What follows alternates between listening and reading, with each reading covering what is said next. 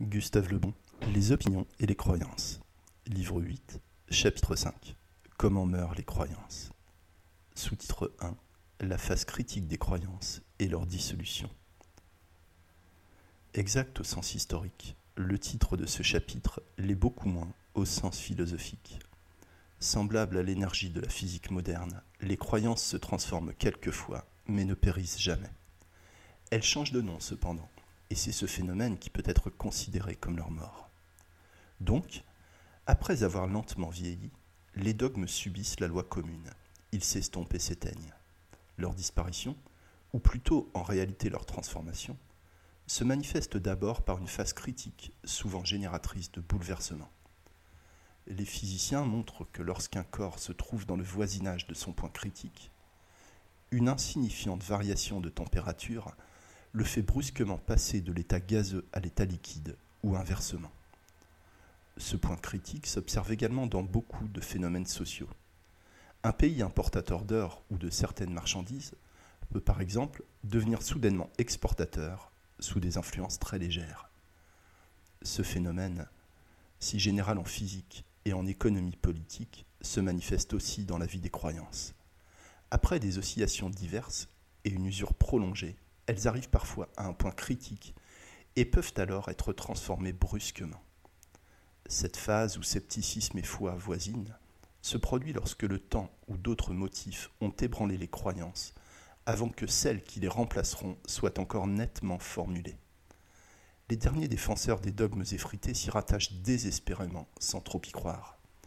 Ils semblent redouter, ouvrez les guillemets, cet incurable ennui dont parle Bossuet, qui fait le fond de la vie des hommes depuis qu'ils ont perdu le goût de Dieu. Fermez les guillemets. En fait, ils ne l'ont jamais perdu. Des dieux nouveaux venant toujours remplacer ceux qui sont morts ou vont mourir.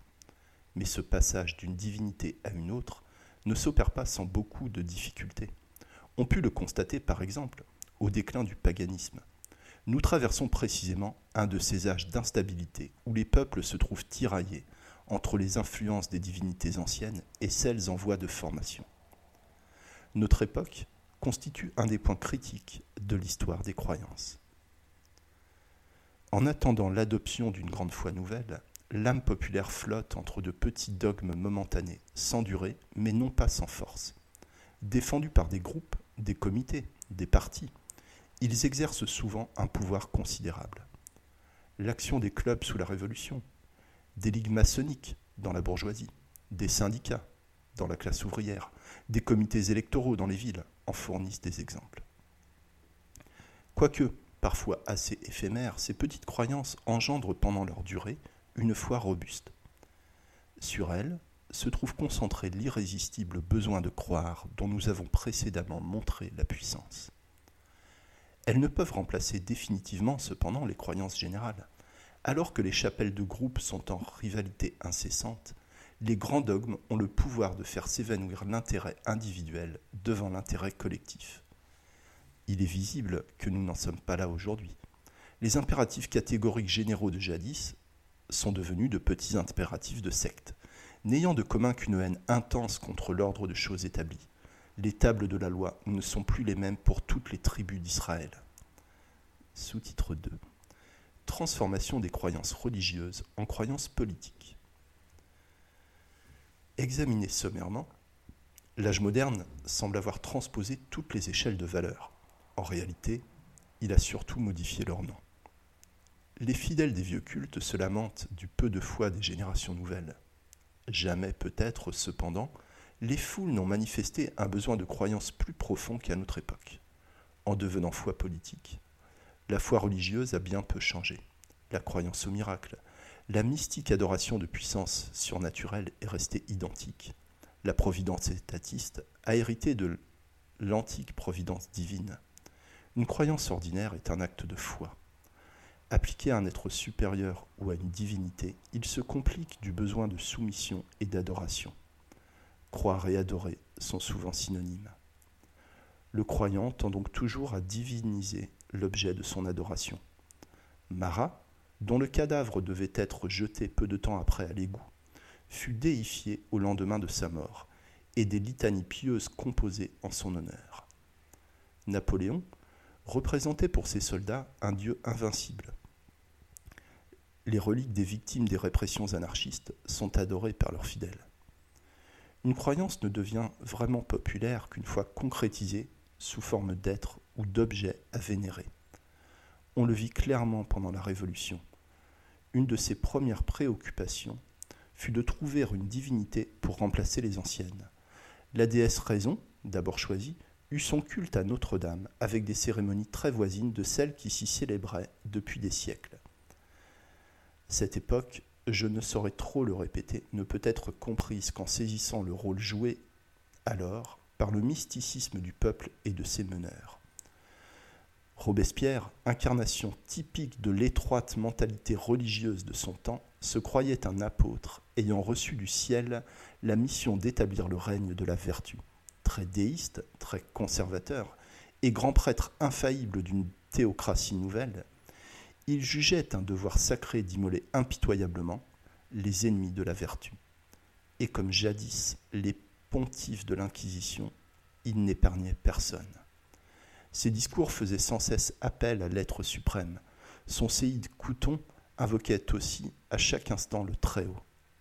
Les tribunaux révolutionnaires eurent une parenté étroite avec ceux de l'Inquisition. Ils n'adoraient pas tout à fait les mêmes dieux, mais nourrissaient les mêmes haines et poursuivaient un même but, la suppression des infidèles.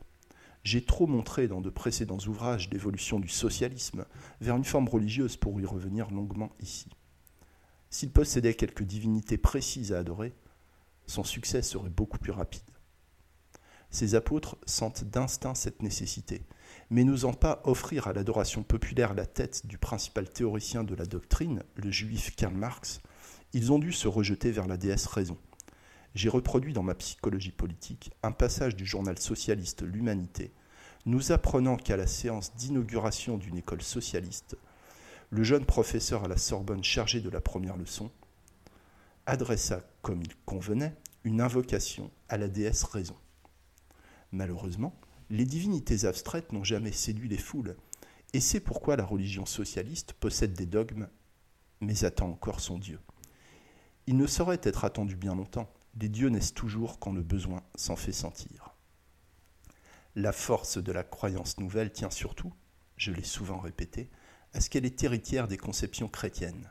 Les dogmes socialistes ont emprunté aux premiers chrétiens, avec mysticisme, le besoin d'égalité, l'altruisme et la haine des richesses. La parenté des deux doctrines est telle qu'en Belgique, le catholicisme devient l'allié absolu du socialisme. Il favorise ouvertement les grèves et encourage la lutte des classes. Les apôtres de la foi socialiste ont également le ton enflammé et prophétique des premiers défenseurs du christianisme.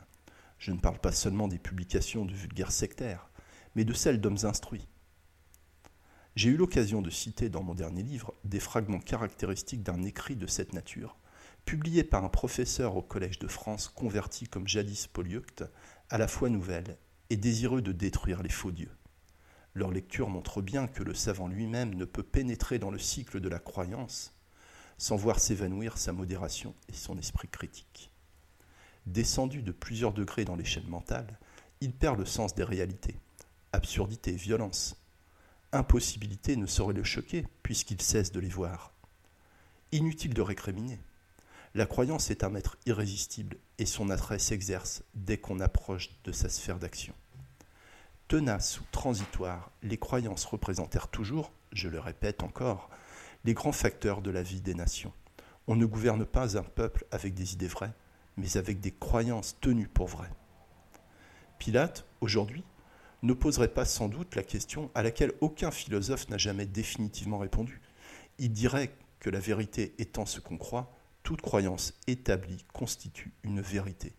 Vérité provisoire sans doute, mais c'est avec des vérités de cet ordre que le monde fut toujours conduit.